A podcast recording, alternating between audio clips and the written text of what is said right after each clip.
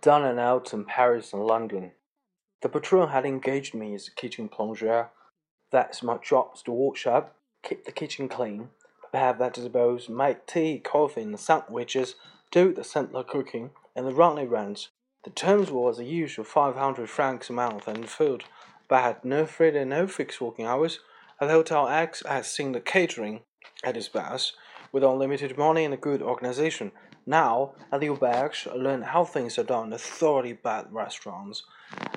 Where it is worth describing, for there are hundreds of similar restaurants in Paris, and I visited visiting one of them occasionally. I should add, by the way, that Auberge was not the ordinary cheap eating house frequented by students and workmen. We did not provide an adequate meal at less than 25 francs, and we were picturesque and artistic, which is set up our social standing pretty much here. There were indecent pictures in the bar and the normal decorations, champagnes on the walls, electric lights done up as candlesticks, peas and pottery, even a mounting block at the door. And the patron and the head waiters were Russian officers, and many of the customers tired Russian refugees. In short, we were decidedly cheap.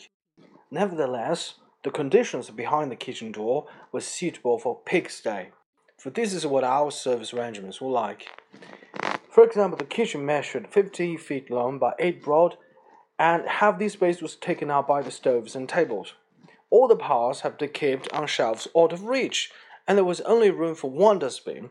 This dustbin used to be crammed full by midday, and the floor was normally an inch deep and composed of crumpled food. For firing, we had nothing but three gas stoves without ovens, and all joints had to be sent to the bakery. There was no ladder, our substitute for one was half-roofed shed in the yard, with a tree growing in the middle of it. The meat, vegetables, and so forth lay there on the bare earth, raided by rats and cats.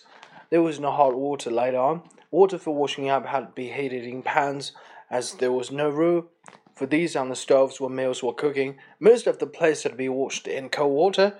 This would stop the soap and hot Paris water, mean the scrubbing the grease off with bits of newspaper. We were so short of saucepans that I had to wash each one as soon as it was done with, instead of leaving them till evening. This alone wasted probably an hour a day. Owing to some scamming of expense in the installation, the electric lights usually fused at 8 in the evening. The patron would allow only uh, three candles in the kitchen, and the cook said three was unlucky, so we had only two. Our coffee grinder was borrowed from a bistro nearby, and outdoors to be in the brooms from the concierge.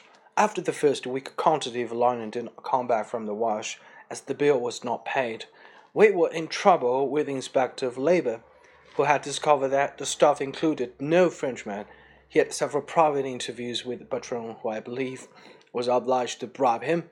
The electric company was still donning us, and when the dons found that we were by the mouth with aperitifs, they came every morning.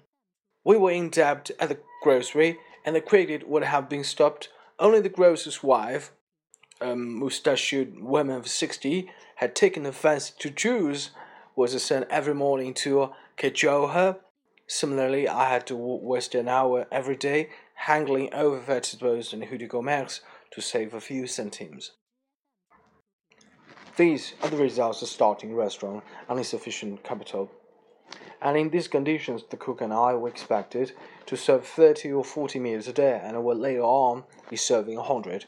From the first day was too much for us. The cook's working hours were from 8 in the morning till midnight, and mine from 7 in the morning till half past 12 in the next morning.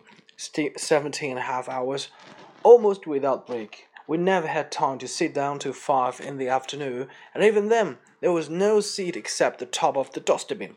Boris who lived nearby and had not to catch the last metro home, walked from 8 in the morning to 2 in the next morning, 18 hours a day, 7 days a week, such hours, though not usual, and nothing extraordinary in Paris.